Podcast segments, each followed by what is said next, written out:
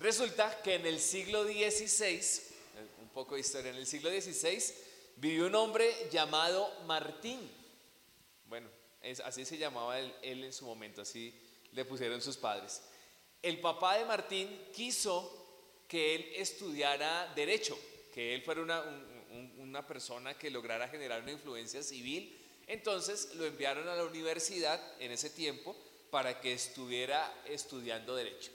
Y mientras estaba estudiando, pues tenían que salir de su casa, no estudiaban cerca, quedaba la universidad lejos de donde ellos vivían y eh, en cierta oportunidad fue a visitar a sus papás, los fue a visitar a su casa y cuando estaba volviendo de visitar a sus papás, había una tormenta, a la universidad, volvía a la universidad, había una tormenta muy grande una tormenta así con rayos, etcétera, como ha caído en estos meses, estas semanas ha llovido fuerte, han, habido tormentas eléctricas.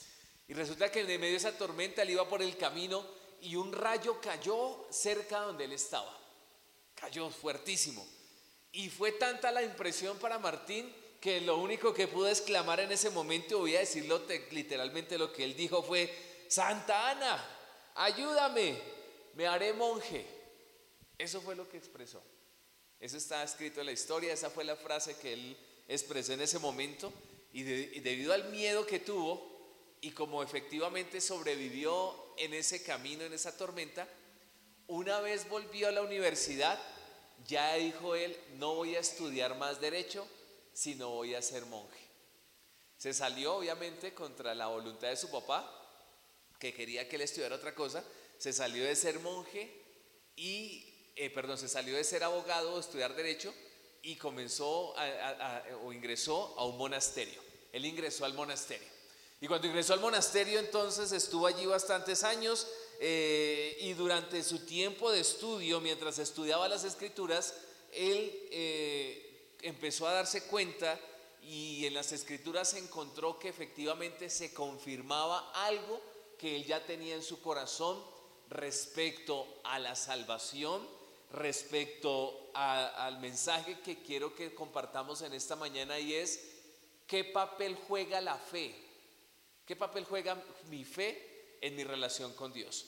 ¿Cómo es mi fe respecto a la relación con Dios? ¿Qué tiene que ver la fe con la relación con Dios? Y quiero que en la Biblia leamos, por favor, en el libro de Romanos, en el capítulo 1, versículo 17. ¿Sí trajeron sus Biblias? Yo sí. Les voy a abrirla. Eh, bueno, Romanos capítulo 1, versículo 17. ¿Quién no trajo Biblia? ¿Quién no la trajo? ¿Nadie? ¿Todos tienen? Ah, bueno, perfecto. Yo les iba prestada, pero bueno, no quisiera. Romanos capítulo 1, versículo 17. Y vamos a leer allí lo que dice la palabra de Dios. Dice Romanos 1, 17. De hecho, en el Evangelio se revela la justicia que proviene de Dios, la cual es por fe de principio a fin, tal como está escrito, el justo vivirá por la, por la fe. Vuelvo a leerlo. De hecho, en el Evangelio se revela la justicia que proviene de Dios, la cual es, de, es por fe de principio a fin, tal como está escrito, el justo vivirá por la fe. De un tiempo atrás, como se dan cuenta, Martín Lutero ya estaba eh, en contradicción había algo que, lo, que lo, no lo dejaba en paz, que lo dejaba intranquilo. Y era respecto a su salvación, a la fe, eh, a las indulgencias. Y quiero explicarme aquí un poco al respecto. Resulta que él siendo un monje, estudiando la escritura, estudiando la Biblia, se daba cuenta que muchas de las costumbres que traía la iglesia romana tal vez no estaban alineadas con lo que decía la Biblia. Entonces eso lo hacía pensar a Martín y decía, bueno, y ese Martín que le estoy hablando es Martín Lutero, eh, reformador, tal vez algunos de ustedes lo han escuchado y lo han leído. Resulta que él decía, bueno, si la Biblia dice que la justicia, si la salvación es por fe, ¿por qué hay que comparar algo? No sé si ustedes recuerdan algo que se llaman las indulgencias. ¿Se han escuchado eso? Que está dichos, ¿cómo es que, se gana indulgencias con Ave Marías ajenos? Algo así, una cosa, los dichos que dicen las personas. ¿Le puedes bajar un poquito a este? Porque tiene un flick. Gracias. Entonces, eh, resulta que eso es lo que a veces, eh, lo que contradecía Martín Lutero. Y él decía, bueno, si la salvación es por fe, ¿por qué tengo que pagar? Entonces lo que más le entristecía a él era pensar que habían personas que no contaban con los recursos, con el dinero para pagar una indulgencia. Entonces, ¿qué? ¿Sin remedio esas personas se condenaban? Pero también lo contradecía. Las otras personas que tenían mucha riqueza, mucho dinero, eh, podían comprar las indulgencias que fueran y vivir desordenadamente y como si nada. Y también hay muchas anécdotas al respecto. Por ejemplo, una oportunidad Martín Lutero estaba por la calle y se encontró con un hombre, pero ebrio, así borracho, pero en la mala, ya, ya no, no se daba cuenta ni cómo estaba. Estaba súper borracho el tipo. Entonces él le dijo, bueno hombre, ¿usted por qué está así andando por la calle haciendo espectáculo? Y lo único que le respondió este hombre borracho fue sacar un papel, porque las indulgencias eran un papel. No sé si alguno de ustedes eh, llegaron a conocerlas, que eran unas hojas que daba la iglesia romana. Eso todavía, aquí en Colombia existió eso. Y se vendían, eran unas hojas que vendían. Entonces el hombre sacó este gran pergamino y dijo, yo puedo vivir y hacer lo que quiera porque mire, ya tengo una indulgencia paga. Entonces puedo dañar mi cuerpo, alcoholizarme, dañar a otros, pero no importa, porque ya tengo una indulgencia. Todo eso contradecía a Martín Lutero y decía, bueno, ¿por qué tengo que vivir de esa, por qué tienen que las personas vivir de esa forma? ¿Acaso la Biblia no dice que es por fe? Entonces, él estudiando la escritura, este versículo que leemos en Romanos 1.17 fue algo que marcó trascendental y poderosamente la vida de Martín Lutero. Le abrió sus ojos. Es como cuando le quitan una venda, como cuando una persona que no veía pudo ver. Eso para él fue maravilloso porque entendió este versículo y dijo, ah, ahora entiendo que la única llave, la única llave que puede o que tiene la capacidad, que tiene el poder para abrir eh, la puerta a todas las bendiciones que Dios tiene para sus hijos es la fe, la fe. Y recuerden que precisamente es algo que estamos hablando en este tiempo, en, este, en esta serie, respecto a la fe. Hablamos la fe y la esperanza, la definimos, y el día de hoy quiero que hablemos es, la fe es una llave en mi relación con Dios. La fe, es indispensable la fe. Y ya vamos a hablar qué es la fe, cómo se define la fe y cómo, cómo podemos aún obtener la fe. Eso es lo que quiero compartirles en esta mañana. Ahora, eh, cuando hablo de la riqueza, que la, fe es la llave que abre a la riqueza de Dios, no estoy hablando solamente en algo económico, porque a veces las personas cuando se les habla de riqueza solamente piensan en la economía. Y bueno, esto es parte de la bendición de Dios. Pero ¿sabían que hay cosas que enriquecen más que el dinero? ¿Sabían ustedes eso? Hay cosas que enriquecen más, por ejemplo la salud. ¿Qué hace una persona con todo el dinero del mundo y sin salud? Nada. Pero la riqueza es que Dios es nuestro sanador. Eso dice la palabra de Dios.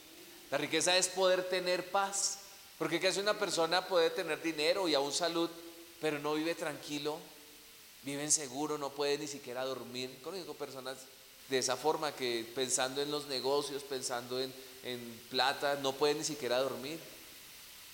Es que eso no es vida. La riqueza es tener paz. Recuerda que la Biblia dice que la bendición de Dios es la que enriquece, pero no añade tristeza con esa bendición.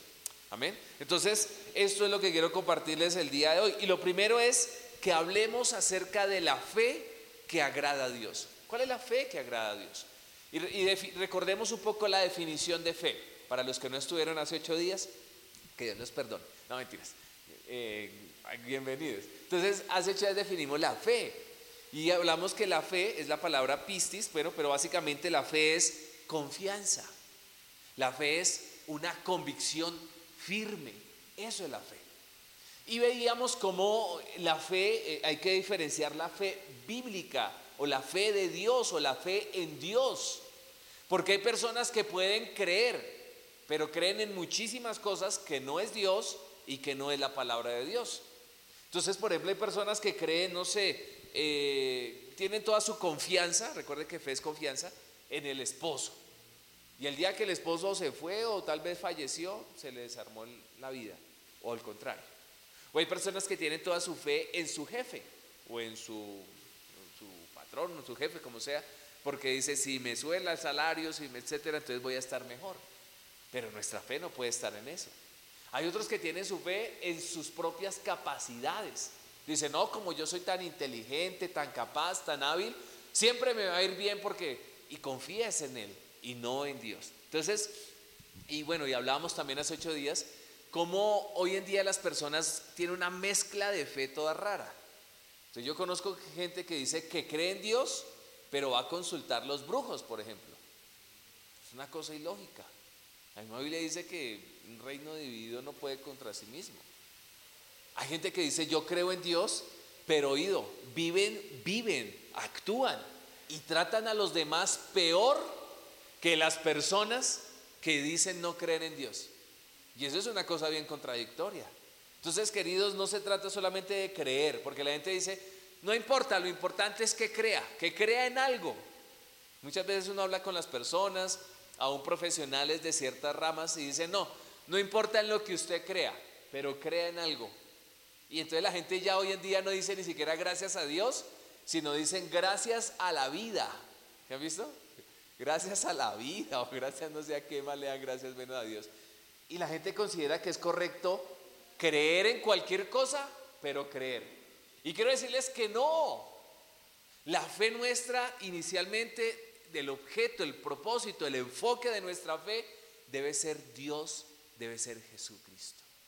Ahí debe ser nuestra fe. Entonces, ¿cuál es la fe que agrada a Dios? Leamos por favor en la Biblia, en el libro de, los, Hebreos, capítulo 11, versículo 6. Hebreos 11, 6. El libro de Hebreos 11, eh, o el capítulo de, Hebreos 11, es bien maravilloso porque nos habla mucho de la fe. Entonces, si usted quiere aprender más, puede estar estudiándolo, puede estar leyéndolo en su casa.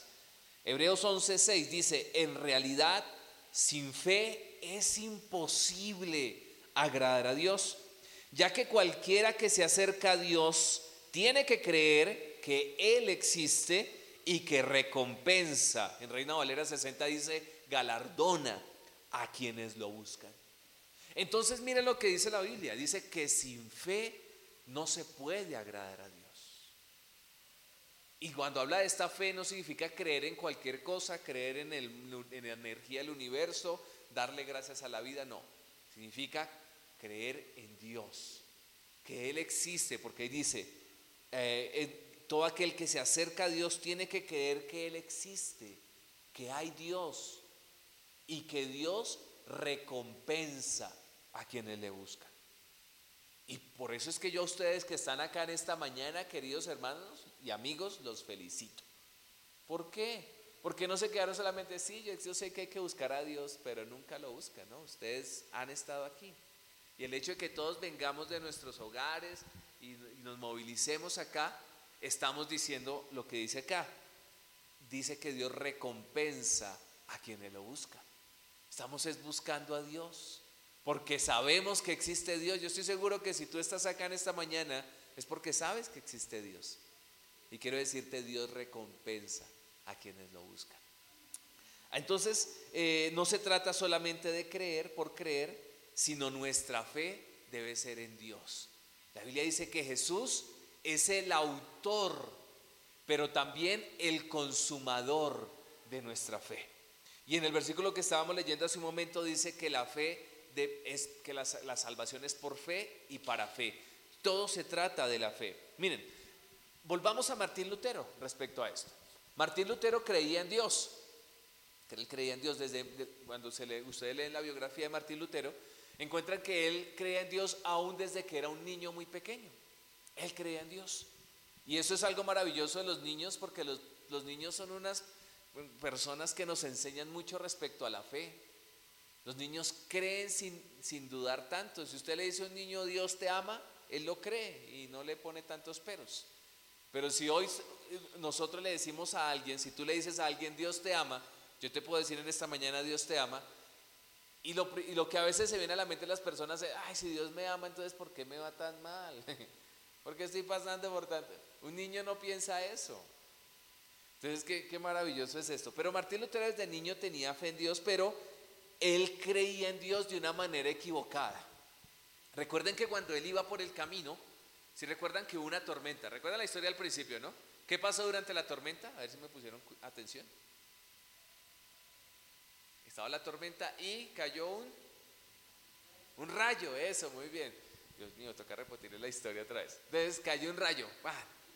Y lo primero que él pensó es que Dios estaba enojado con él.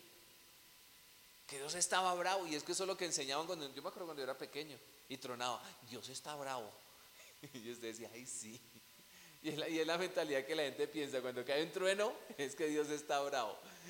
No, miren, Dios no es un Dios bravo, ni que esté enojado, ni que esté buscando castigarnos.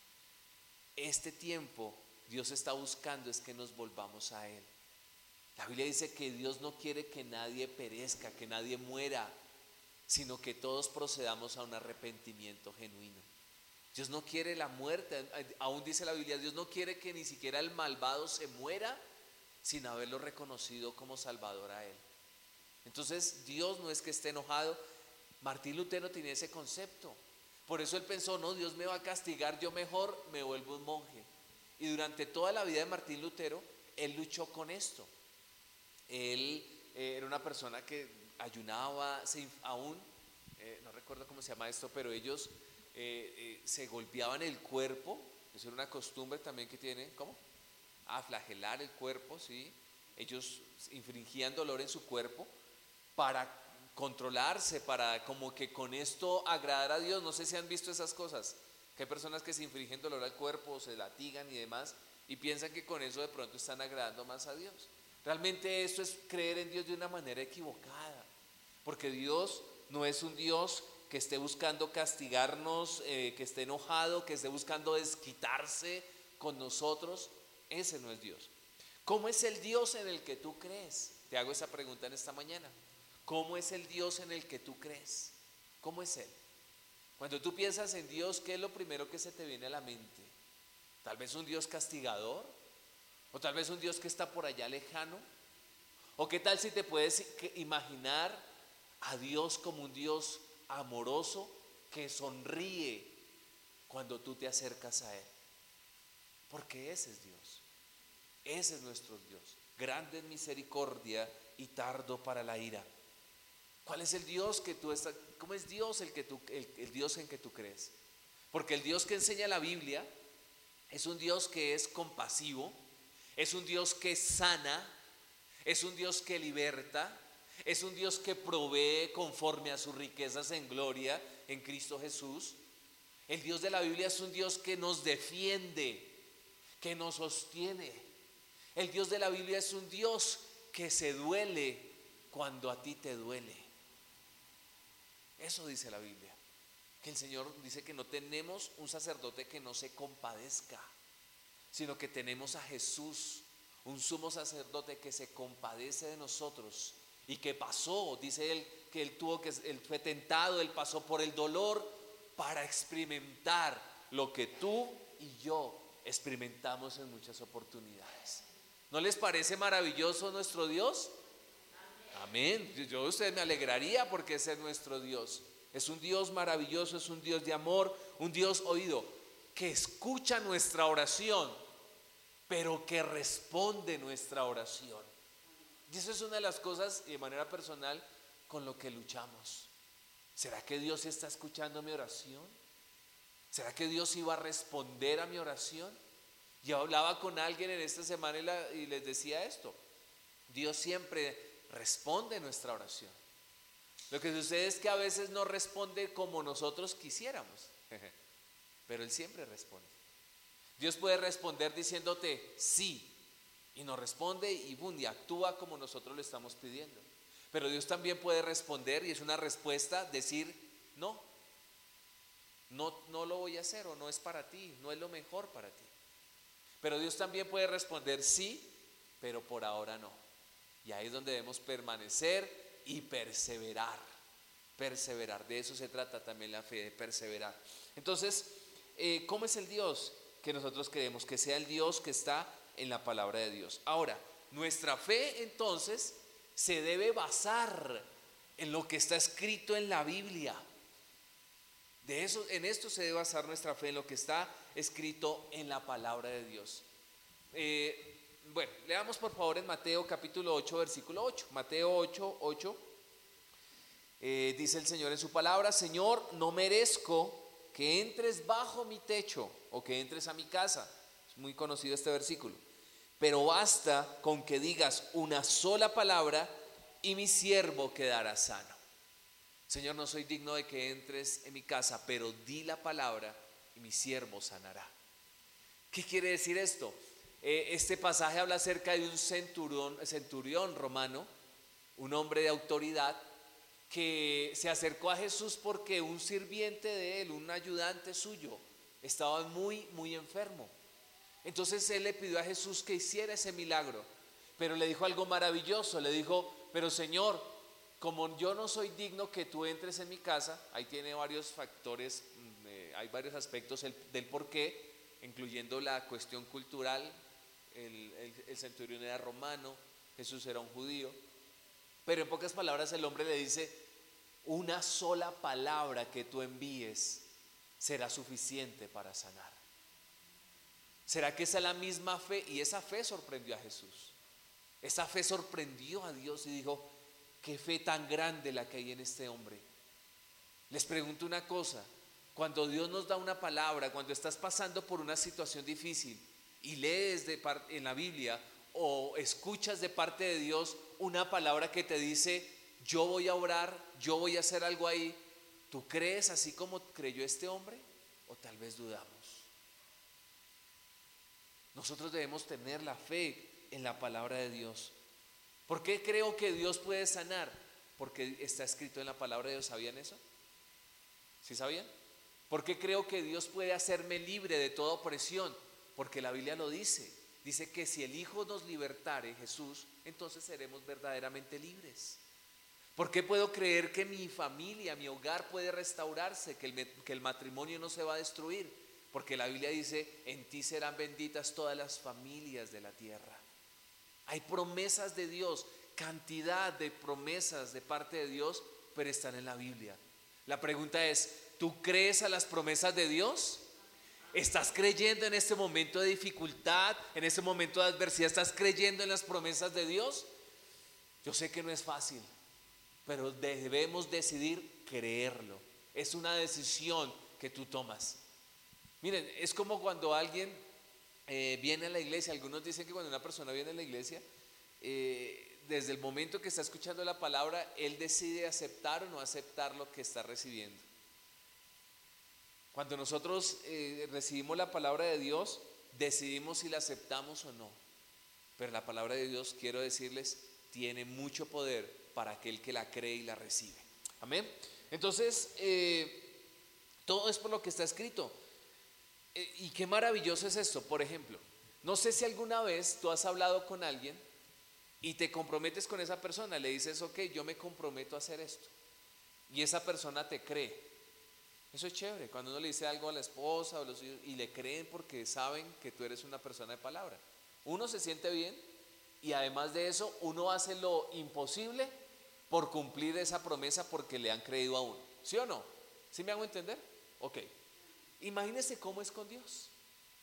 Si tú, si Dios te da una promesa, si Dios te dice yo te voy a sanar, yo te voy a liberar, yo voy a abrir esa puerta de bendición, si Dios da esa promesa y si tú la crees, ¿No, crees que eso agrada a Dios? ¿Crees que eso agrada a Dios, sí o no? Claro, agrada a Dios. Pero además tengamos la seguridad que Dios hará, que Dios actuará para cumplir esa promesa por cuanto le hemos creído. Amén. ¿Sí me hago entender? Eso es muy importante. Entonces, eh, la fe es en la palabra de Dios. Esa es la fe que agrada a Dios. La que está basada en sus promesas. En sus promesas. Pero también la fe que agrada a Dios es la fe que salva. Es la fe salvadora. ¿Y cómo es eso? Leamos por favor en Primera de Pedro, capítulo 1, versículo 8 y 9. Y Primera de Pedro 1, 8, 9 dice, ustedes lo aman. Está hablando Pedro refiriéndose a Jesús. Y dice, ustedes lo aman a pesar de que no lo han visto. Y aunque no lo ven ahora, creen en Él y se alegran con un gozo indescriptible y glorioso, pues están obteniendo la meta de su fe, que es su salvación. Sin verlo, lo amamos. Pedro está diciendo, ustedes aunque no han visto a Dios, porque esa carta fue la que escribió, ustedes aunque no han visto a Jesús, lo aman y esperan en Él, porque saben que hay una promesa de salvación. Eso es lo que dice la Biblia acá. Y dice, y esa promesa, esa meta de la fe, la meta de la fe es la salvación. Entonces mire que aunque la fe es eh, es, es, esencial, aunque la, la, fe es suficiente, aunque la fe Dios la puede usar para que recibamos bendición, para que recibamos provisión en este tiempo, la meta superior de la fe es nuestra salvación. Entonces, ¿cuál es la fe que agrada a Dios?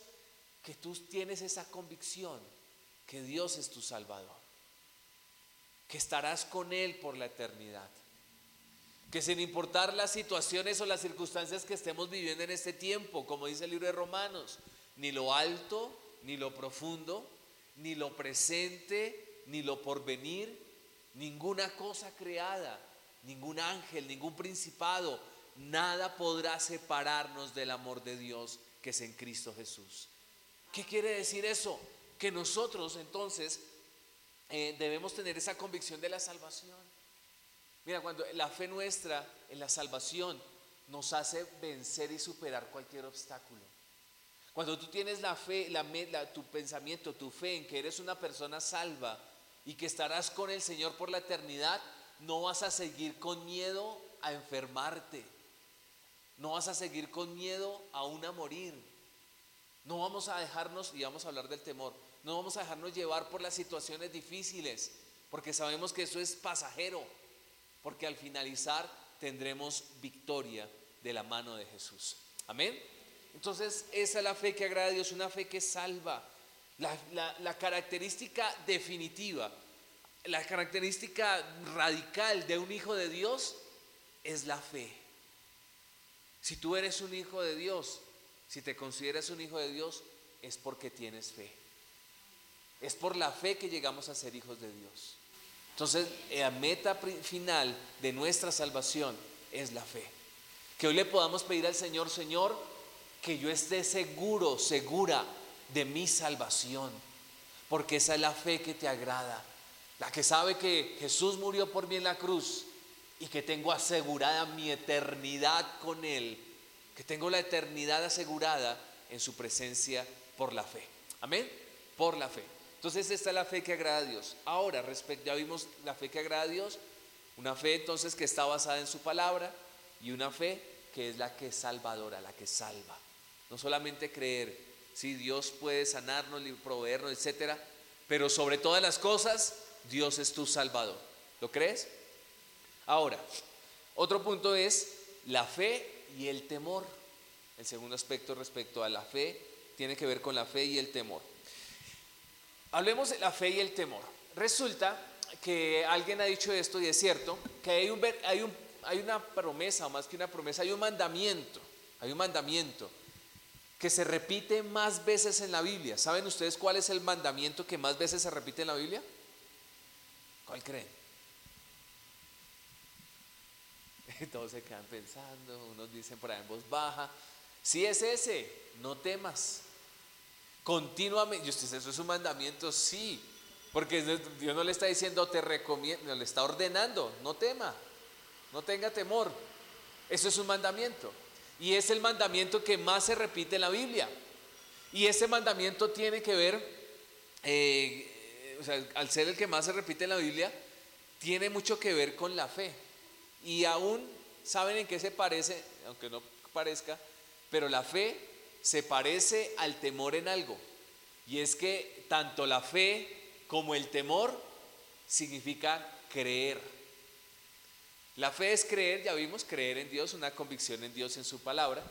Pero el temor también es creer. ¿Creer qué? Creer que lo malo va a pasar. Hay personas que tienen más fe para lo malo que para lo bueno. Entonces, eh, y les pongo el siguiente ejemplo, yo me incluyo ahí, y Dios tiene que ayudarnos y que el Señor nos ayude por favor a todos. Y es que, por ejemplo, si usted está con alguien, no sé, su esposo, su esposa, sus hijos, y usted lo está llamando al celular, entonces comienza a llamar, y no contesta, o se va a buzón, ¿eh? que es la más, se va a buzón, y usted comienza a pensar, ¿qué le habrá pasado? Le robaron el celular, eh, algo le pasó, se accidentó, etcétera, bla, bla, bla. Y es lo, todo se viene a la mente.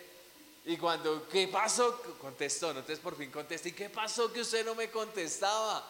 Ah, no es que se me descargó el celular. O, ah, no es que lo dejé en vibrador. Una cosa así. Pero uno a veces, normalmente, y Dios nos ayude, tiene más fe para lo malo que para lo bueno. Creemos más en lo malo. Creemos que cuando pasa algo, va a pasar lo peor. Creemos que si nos duele aquí en una pierna, entonces decimos, uy, no, quién sabe qué va a pasar. Al vecino le salió un dolor así, después le salió no sé qué, un tumor. Así pasa. Le duele la espalda. Ay, eso no es un dolor de espalda, eso es por ahí los riñones y eso los tiene súper enfermos. Eso va a tocar operarlo, eso va a tocar. ¿Se sienten identificados con esto? ¿Sí les ha pasado? Bueno, entonces Dios no, no soy el único. Entonces que Dios nos ayude. Porque a veces tenemos más fe para lo malo que para lo bueno. Y esa fe para lo malo, ¿saben cómo se llama? Temor. El temor. Y el temor apaga la fe. Tú puedes tener temor, eh, eh, fe en algún momento, pero si le abres la puerta al temor, ese temor va a entrar y va a apagar la fe que tenías hasta ese, momento. Por eso es tan importante hablar lo que la Biblia dice respecto al temor, porque el temor es la fe pero en negativo. O sea, cuando alguien tiene miedo es porque tiene menos fe. Bueno, eso es para los que les gustan las matemáticas. Entonces, a veces pasa eso, pero nosotros debemos vencer. Miren, eh, la Biblia dice en el libro de Job, capítulo 3, versículo 25, Job 3, 25, y está hablando Job. Recuerden que Job era un hombre íntegro, muy íntegro, un hombre de Dios, un hombre del cual Dios daba testimonio diciendo, diciéndole al mismo diablo, ¿acaso usted no ha visto a mi siervo Job? Que es un hombre que me ama, que es un hombre fiel, que es un hombre comprometido con Dios, como muchos de los que estamos acá. Bueno, escuché dos amenes nomás. sí, yo estoy seguro que ustedes son gente comprometida con Dios. Entonces, este Job, recuerden que en un solo día Job perdió todo. Si recuerdan que en un solo día Job perdió absolutamente todo lo que tenía? Este hombre en un solo día murieron sus hijos, en un solo día toda su riqueza se acabó porque vinieron bandoleros y robaron todo. Y ese mismo día, para rematar, se enfermó. Una enfermedad incurable en su época. Bueno, creo que todavía. Ahorita hay tratamientos, pero no es que exista una vacuna y que se le quite inmediatamente la lepra. Eso fue lo que le dio a Job en ese momento. Pero mire lo que dice Job 3:25. Él abriendo su corazón, cuando viene toda esa calamidad, lo que, lo que dice o expresa Job es diciendo, lo que más temía, el temor, lo que más temía, me sobrevino. Lo que más me asustaba, me sucedió. Si es lo que dice acá, lo que más temía me sobrevino. Y saben, hay personas que se llenan tanto de temor, recuerden, temor es fe en negativo, que efectivamente eso que están temiendo, eso que temen, es lo que les sucede. ¿Sí me hago entender? Eso que están temiendo es lo que les va a suceder. Y recuerdo que hace un tiempo escuché una historia, puede ser real o no, pero es muy ilustrativa, y es que en cierta oportunidad un hombre que trabajaba en un camión de esos camiones que tienen refrigeración en la parte de atrás, como tipo furgón. Dice que este hombre, él eh, estaba trabajando, estaba laborando, y mientras estaba haciendo sus labores se subió al furgón a la parte de atrás y sin darse cuenta la puerta se cerró y se trancó. Se trancó la puerta, quedó trancada. Entonces el hombre, pues asustado ahí en esa situación, lo primero que se le vino a la mente fue que me voy a morir de hipotermia. Esto es un congelador y yo me voy a morir porque mi cuerpo no va a soportar. ¿Quién me va a ayudar? Bueno, pasaron las horas y nadie vino a rescatarlo. Cuando al fin alguien se dio cuenta, fueron allí, abrieron la puerta y encontraron al hombre muerto. Como les digo, no sé si es real o, o no, pero es muy ilustrativo. ¿Y qué sucedió? Cuando murió, efectivamente hicieron la autopsia y se dieron cuenta que el hombre había muerto eh, congelado por hipotermia. Pero lo más curioso del caso, y eso dice la historia, es que examinaron y se dieron cuenta de toda la refrigeración del camión y el camión, la refrigeración no estaba funcionando. El camión estaba más o menos, dice esto, a 16 grados centígrados, más o menos. Eso no es para morirse de frío. Pero el hombre tuvo tanto temor, tanto miedo, que se murió de hipotermia a pesar de que no tenía hipotermia. No sé si han escuchado algo que se llaman las enfermedades psicosomáticas. Quiero explicarles esto, y es que la fe entonces no es lo que sentimos. La fe no tiene que, tiene que ver con nuestros sentimientos, porque si tú te guiaras por tus sentimientos, seguramente te guiarías más por el temor que por la certeza de lo que Dios va a hacer. Las enfermedades psicosomáticas, algunos han hablado de esto y es, son enfermedades que se ven o que se reflejan en el cuerpo, pero que no tienen un origen en su cuerpo, sino que tienen un origen en la mente. La persona dice estoy enfermo, estoy enferma, estoy muy enferma, o la persona que dice mi papá tuvo cáncer, entonces yo voy a tener cáncer, o mi papá tuvo diabetes, entonces yo voy a tener lo mismo. Y se cree en el cuento completamente. Y van al médico y el médico le dice usted no tiene nada físicamente, lo examinan, le hacen todas las usted no tiene nada, pero sigue teniendo los síntomas de la enfermedad. ¿Se han escuchado eso? Eso sucede. Es algo psicosomático. Y efectivamente a veces el temor, la fe en negativo es tan poderosa que puede traer la enfermedad, que puede traer la ruina, que puede traer la destrucción de su hogar. Hay personas que están viviendo bien, tienen todo bien hasta el día de hoy, pero están tan temerosos que, que piensan que todo lo van a perder. Y puede pasar esto que dice Job, lo que temía, eso me vino. Y quiero decirles algo, sé que en algún momento todos podemos llegar a sentir temor, porque eso es natural, somos humanos. Y eso es lo que sucede en nuestras vidas. Aquí no somos superhumanos diciendo, ah, es que yo nunca tengo temor, es que yo nunca dudo. Todos luchamos con esto, incluyéndome a mí, todos los que estamos acá. Pero lo que sí podemos hacer es decirle al temor, no estoy de acuerdo con lo que me está hablando. No se ponga de acuerdo con el temor, Póngase de acuerdo con lo que está escrito en la palabra de Dios. Y aunque vengan pensamientos de temor, no los aceptemos, no los creamos. Sepamos que el Señor es más poderoso. El temor nos hace dudar. El temor nos hace dudar. Recuerden que en cierta oportunidad iba, eh, se apareció Jesús. en el, eh, estaban los discípulos, Él los envió primero en la, en la barca. Jesús se quedó al otro lado y en medio de la noche, una tormenta, eh, empezó una tormenta muy fuerte, los discípulos estaban asustados, pero ven a Jesús de lejos, ¿sí recuerdan? Jesús está allá a lo lejos. Y comienza a venir, pero ellos no estaban seguros que fuera Jesús, porque estaba caminando sobre el agua, entonces ellos no estaban seguros que fuera Jesús. Simplemente lo que dice Pedro es, Señor, si eres tú, ordena que yo vaya y camine hasta donde tú estás. Y Jesús le dice, pues ven. Dice que en ese momento Pedro que comienza a caminar sobre el agua, ¿recuerdan? Comienza a caminar. Pero en, en este momento definitivo, ¿qué pasó? No es que eh, de un momento a otro se apagó la fe, sino que Pedro vio las circunstancias y tuvo miedo, temor. Y cuando tuvo temor, dice que comenzó a hundirse. Si recuerdan, comenzó a hundirse Pedro allá, Señora, y empezó a gritar, socórreme que me ahogo. Jesús los sostiene, los saca del agua y le dice, ¿por qué has perdido tu fe? ¿O por qué no tuviste fe? Y saben, básicamente es que el temor nos hace dudar, el temor apaga nuestra fe y no podemos permitir eso. Eh, ¿Qué está generando la duda en nuestras vidas? Y eso me ponía también, esa pregunta me la hacía yo durante este tiempo, porque es algo que Dios también está ministrando a mi vida respecto a la fe. ¿Qué está generando la duda? Hay dos cosas, y aunque pueden haber más, pero quiero, quiero hablarles de dos cosas que pueden generar la duda. Y una es que tú no te consideres lo suficientemente bueno.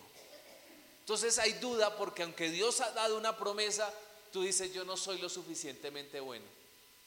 Yo no soy suficientemente bueno para recibir esa promesa de Dios. No he hecho lo suficiente para que Dios pueda darme lo que quiero, lo que espero recibir. Y eso pasa, ¿no? No sé si les ha pasado, que tiene una promesa y las cosas no se dan y usted comienza a decir, es por mi culpa, porque hice esto, porque dejé hacer aquello, o porque debía haber hecho lo otro. Queridos, recuerden que no es por, por nuestros méritos, sino es por la gracia del Señor Jesucristo. Y la gracia es el favor inmerecido. No lo merecíamos, pero Él quiere bendecirnos. No merecíamos la bendición, no merecíamos las promesas de Dios, no merecíamos toda la bondad de Dios. Pero a pesar de que no lo merecíamos, Dios lo quiere y oído, lo va a hacer en nuestras vidas en el nombre de Jesús. Yo lo creo. Entonces, esto es algo que debe estar en nuestro corazón. Entonces, el primer argumento es porque no me considero lo suficientemente bueno. O el otro argumento que puede pasar es creer que Dios no es lo suficientemente bueno. Tal vez llegas a dudar, ¿será que Dios sí escucha? ¿Será que Dios sí me está oyendo? ¿Será que Dios sí está teniendo cuidado de este problema, de esto que yo estoy pasando? Dudar que Dios no esté atendiendo, que Dios esté descuidado con ese momento o esa dificultad o ese dolor que estás viviendo, es pensar que Dios no es bueno. Dios es bueno. Dios sabe que estamos pasando por ese momento, pero Dios también ha prometido que estará con nosotros. La Biblia dice, aunque pases por las aguas, no te ahogarás. Es decir, habrá momentos de aguas, pero también dice, aunque pases por el fuego, es decir, un momento muy difícil, dice, pasarás por el fuego, pero no te quemarás, porque estaré contigo. ¿Cuántos lo creen? ¿Cuántos saben que Dios está con ustedes? ¿Cuántos deciden creer en esta mañana que Dios está con nosotros, aún en medio de la dificultad, y que Dios nos dará la victoria? ¿Pueden creerlo? Por favor, créanlo, porque es lo que Dios quiere.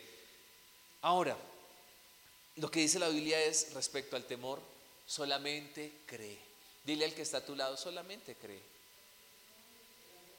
Pero díselo con fe, mírelo a los ojos. Solamente cree. Solamente cree. Resulta que la Biblia nos dice en el libro de Lucas capítulo 8 versículo 50 lo siguiente. Al oír esto, Lucas 8:50. Al oír esto, Jesús le dijo a Jairo, no tengas miedo, cree nada más y ella será sana. Resulta que Jairo era un principal de los judíos de la sinagoga y se acercó a Jesús a pesar de todo, su posición y demás, porque los judíos, los fariseos, los principales religiosos no aceptaban a Jesús. Pero para él era más importante su hija, una hija de 12 años.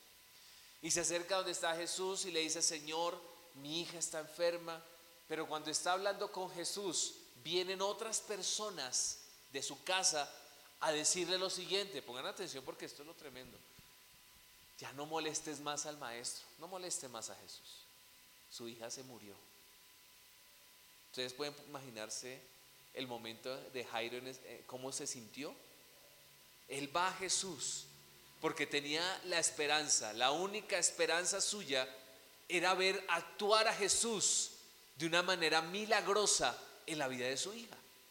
Pero mientras está hablando con Jesús, imagínese la esperanza de decir, ya, ya lo tengo, Jesús va a hacer el milagro. Pero el momento que está hablando con ella, se acercan y le dicen, su hija se murió. ¿Cómo nos sentiríamos nosotros? ¿No les parece fuerte? ¿Saben? Dios se ocupa tanto de nosotros y Dios amaba tanto y nos ama tanto y amaba tanto a Jairo que inmediatamente lo único que le dice es, no tengas miedo Jairo, solamente cree. No tengas temor. O sea, no, no, no estés pensando, no estés recibiendo lo que dijeron los otros, sino simplemente cree, solamente cree. Y yo no sé qué situación estamos pasando en este momento. No sé de qué, es lo que está viviendo en este momento cada uno de ustedes, pero lo que sí sé es que sin importar la circunstancia, lo único que Dios nos pide en este momento, queridos y queridas, es no temas, solamente cree. De eso se trata la fe. La fe no es simplemente por lo que vemos. Hay gente que vive, que, su fe, si se puede llamar fe, que bíblicamente no lo es, es por lo que ve. Y si ve que las cosas están bien, ahí tiene fe, ahí sí busca a Dios, ahí sí ama a Dios. Pero si las cosas no están como, no las ve como quisiera, no está creyendo. Eso no es fe. Es por fe, no por vista.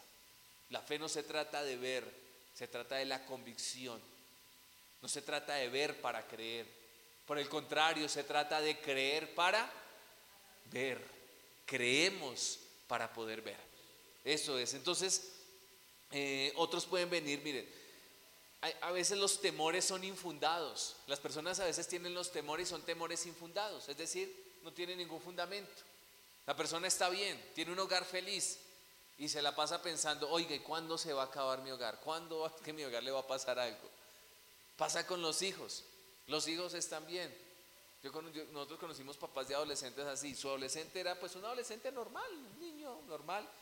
Pero dice, no, ¿y este niño qué tal se aparte de Dios? ¿Y qué tal se aleje? ¿Y qué tal resulta? Y, ya resulta, es un niño bien, juicioso, pero está pensando, viéndolo ya por allá en las calles, haciendo quién sabe qué tipo de fechorías.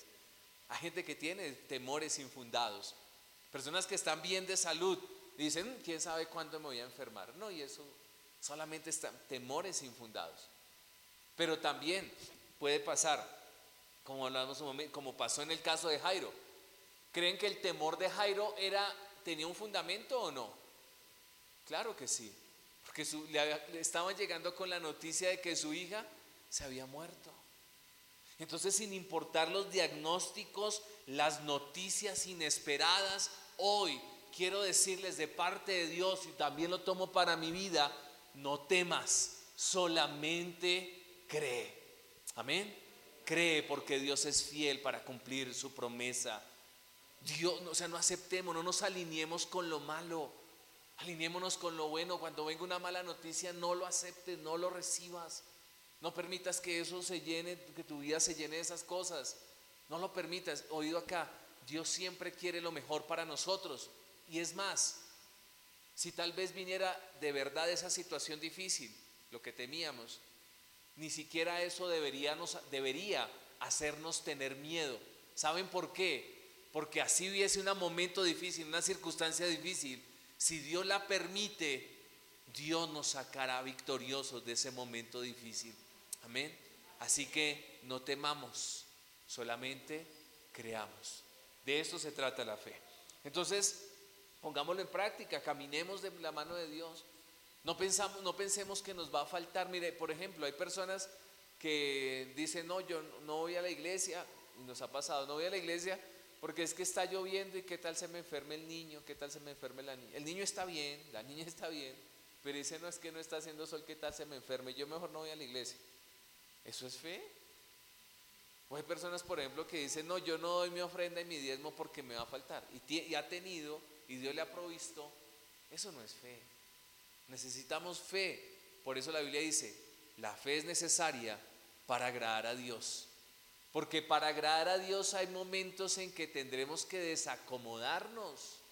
Y para desacomodarnos necesitamos fe. ¿Sí me hago entender? Entonces, saquemos el temor fuera y permitamos que más bien nuestra vida se llene de la fe de Dios. Mire lo que dice el Salmo 27.1 y quiero dejárselo como una promesa de parte de Dios para aquel que lo reciba. Dice el Salmo 27.1, Jehová es mi luz y mi salvación. ¿De quién temeré? Jehová es la fortaleza de mi vida. ¿De quién he de atemorizarme? Entonces yo declaro sobre tu vida que el Señor es tu luz y que el Señor es la fortaleza de tu vida y que todo temor tiene que irse en el nombre de Jesús el Señor. Amén. Eso es lo que declaramos en este momento. Ahora, lo tercero, para ir finalizando, la fe tiene que ver lo que no es como si fuera. La fe es lo que no es como si fuera. Lo que aún no es como si ya fuera. oído acá, no es negar la realidad, porque eso es otra cosa. Cuando yo les decía no acepten, etcétera, es que no lo acepto el diagnóstico porque aún no lo están diciendo. Mire, cuando usted va al médico, lo primero que le preguntan es, ¿su familia tiene antecedentes de diabetes, de no sé qué, cierto? ¿Y qué le dice el médico? Ah, pues usted le va a pasar. O sea, no hay ningún diagnóstico, no hay ningún examen que diga que ya lo tienes, pero la gente lo está creyendo. Entonces, por eso es que no, no, no debemos aceptarlo. Pero cuando hablamos de la fe, lo que no es como si fuera, no es negar la realidad. Negar la realidad tampoco es que sea fe. Porque hay personas que le salió el examen y le dice, ok, tiene el azúcar alto, tiene que ponerse juicioso. Y entonces dice, no, yo no acepto esto, yo tengo fe.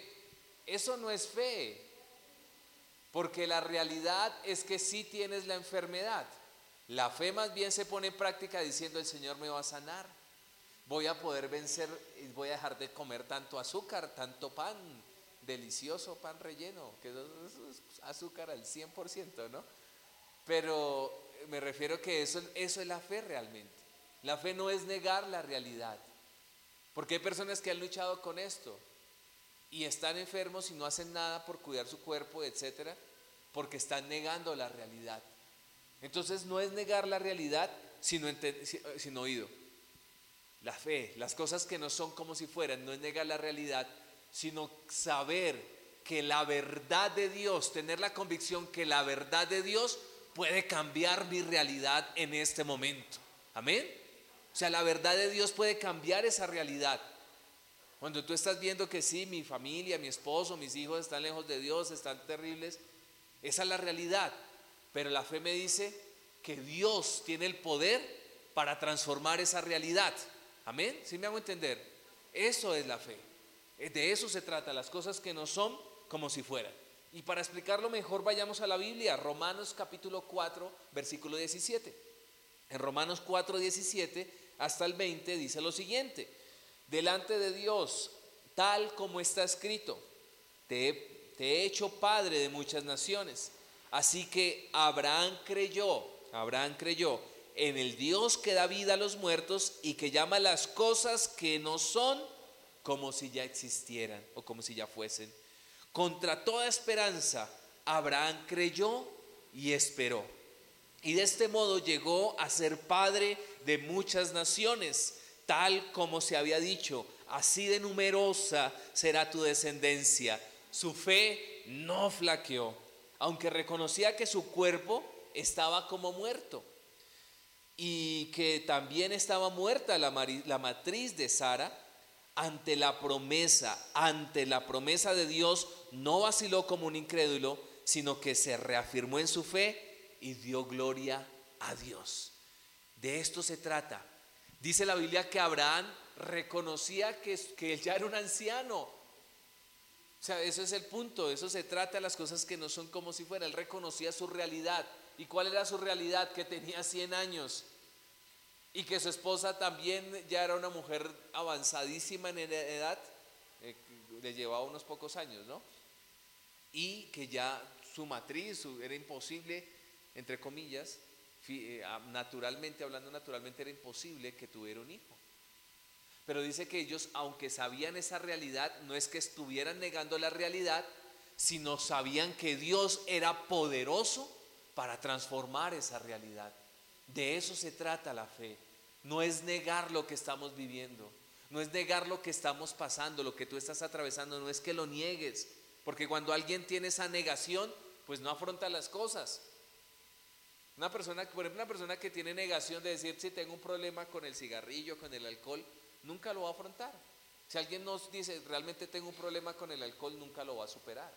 Si una persona no dice tengo un problema con esto o aquello, nunca va a poder vencer. Es asumir la realidad, pero oído, la fe, es asumir la realidad, pero creer que Dios es tan poderoso que puede transformar esa realidad. Abraham dijo, no importa, estamos de esa forma, pero ¿acaso Dios no tiene el poder para hacer las cosas que no son como si fueran? ¿Acaso Dios no hizo todo lo que existe de la nada? Todo lo que hay, miren por un momento a su alrededor, todo lo que hay, Dios lo creó de la nada. Simplemente con la palabra, con el poder de su palabra. Entonces Dios tiene el poder para hacer cualquier cosa. Es más, recuerden que Abraham, en ese momento Dios permitió el milagro y tuvieron un hijo. Pero después de que tuvieron su hijo, Dios se lo pidió. Le dijo, entrégame a tu hijo. Y es tan poderosa la fe de Abraham, no que estuviera negando la realidad. Ay, no, es que Dios no me lo pidió, Dios no me lo pidió. No, no, no, él no se estaba negando, él dijo, Dios me lo pidió. Pero Dios es tan poderoso, eso es la fe, que aún de las cenizas puede retornarme con vida al hijo que él me prometió. Amén o no amén. O sea, que él estaba aún creyendo que Dios era tan poderoso que hasta podía resucitar a su hijo.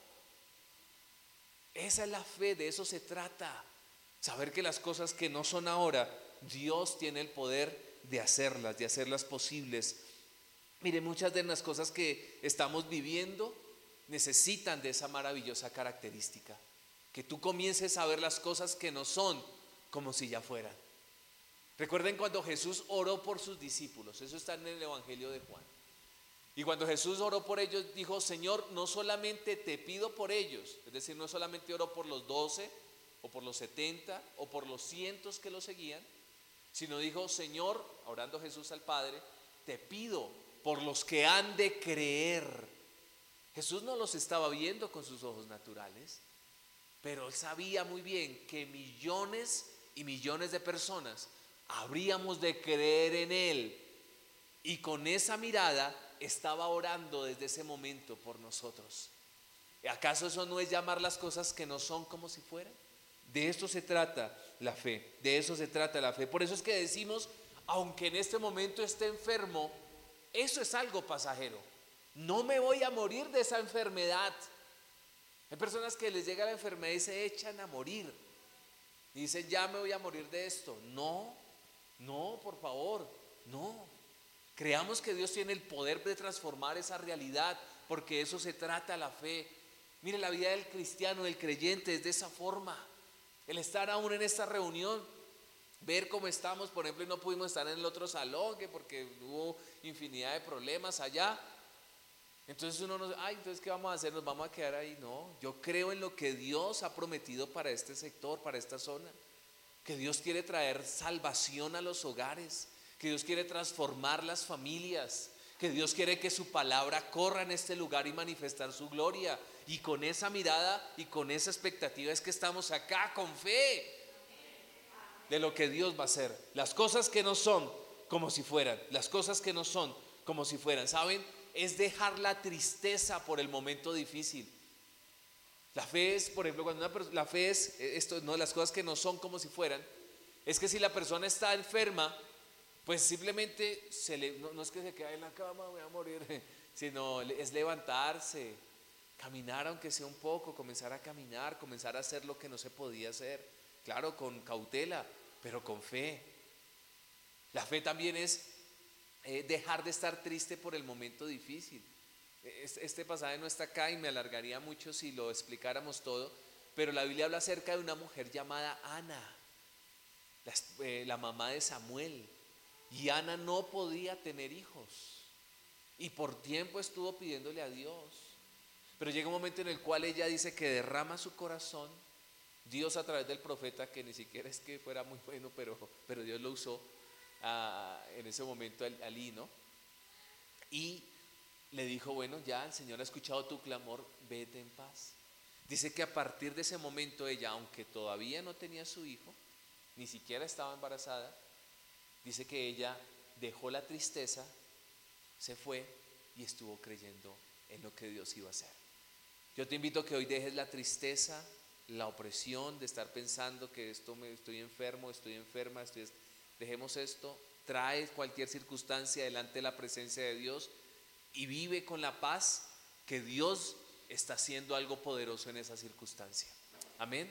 De eso se trata la fe de la que estamos hablando en este momento. Ahora, Él provee muchas veces, vienen los momentos de prueba, sí, y Dios permite esos momentos de prueba también para que la misma fe se fortalezca. Santiago capítulo 1 versículo 2, y con este versículo termino, Santiago 1, 2 y 4 dice, hermanos míos, considérense muy dichosos, considérense dichosos cuando tengan que enfrentarse a diversas pruebas. ¿No les parece esto bien curioso lo que dice Santiago? ¿Usted se siente dichoso cuando pasa por pruebas? No, lo primero que la persona dice es, o piensa al menos es, ¿y por qué a mí? ¿Y por qué a mí? Pero más bien lo que dice ahí es Santiago, considérense dichosos cuando pasen por pruebas. Pues ya saben que la prueba de su fe, la prueba de su fe, produce constancia. Constancia, ser constantes. Pero también dice que la constancia debe llevar a feliz término la obra para que sean perfectos e íntegros sin que les falte nada. Yo, les animo a que cuando venga un momento difícil tengamos en cuenta este versículo. Téngase por dichosos cuando venga la prueba. Porque esa prueba producirá que nuestra fe sea constante. Una de las cosas con las que más lucha el cristiano es ser constante, la constancia. Dice que la prueba lo que hace es hacernos constantes y también nos perfecciona, nos madura. ¿Y qué es a la larga todo esto? La evidencia que nuestra fe es real. Queridos, de esto se trata entonces la fe. La fe que agrada a Dios es lo primero que hablábamos. Pero también la fe que vence el temor. Y por último, la fe que llama las cosas que no son como si fueran. ¿Qué tal si oramos en esta mañana? Nos ponemos en pie y le damos las gracias a Dios por su fidelidad. Gracias a Dios. Y vamos a orar. ¿Cuántos de acá, quién, quiénes de ustedes o quiénes de nosotros necesitamos que el Señor nos fortalezca y aumente la fe? Yo me incluyo ahí. Tengan la seguridad que, y esto ya es aparte de la predicación, no, eso es parte de la predicación. Luché mucho para preparar este mensaje, por situaciones que uno también tiene que atravesar. Pero también sé que la Biblia dice que la palabra de Él es como una espada de doble filo. Y así como ministra para allá, también me está ministrando a mí. Y yo necesito pedirle a Dios que fortalezca mi.